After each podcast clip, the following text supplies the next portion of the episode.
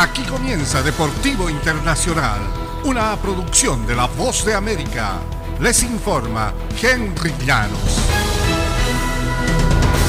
La cancelación de las primeras dos series de cada equipo en la campaña anunciada por el béisbol de grandes ligas la víspera el comisionado Ron Manfred dijo que es un subproducto de las relaciones fallidas en un deporte fracturado que no puede encontrar un nuevo camino.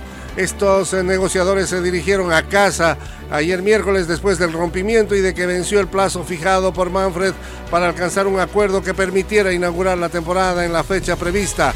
No estaba claro cuándo se realizará la próxima reunión entre ambas partes. En vez de esto, eh, de negociar de buena fe, las grandes ligas se declararon en paro para dejarnos afuera.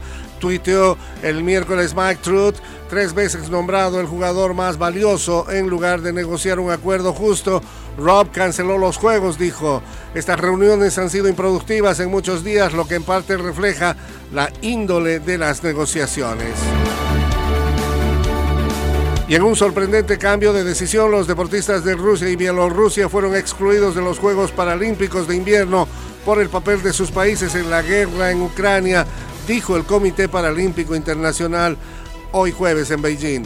La decisión se produce en menos de 24 horas después de que este comité anunciara que permitiría la presencia de atletas de ambos países en los Juegos que arrancan mañana viernes, pero como deportistas neutrales, sin colores, banderas y otros símbolos nacionales.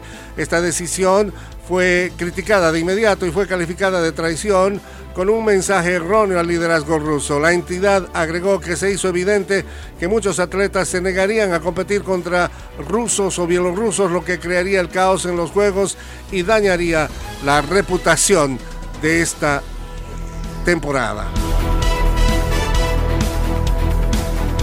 En el golf internacional, Tiger Woods mueve todavía los hilos en el golf, incluso cuando apenas juega. La gira de la PGA ha informado a los jugadores que Woods fue el ganador del nuevo programa de impacto del jugador de 40 millones de dólares que recompensa a aquellos golfistas que generan el mayor interés en el deporte con base en cinco mediciones.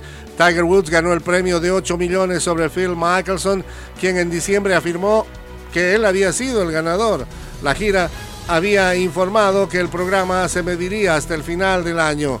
Tiger Woods cautivó al golf en diciembre cuando regresó tras las graves lesiones de pierna que sufrió en febrero durante un accidente de auto para jugar el campeonato PCN con su hijo Charlie y terminaron en segundo lugar.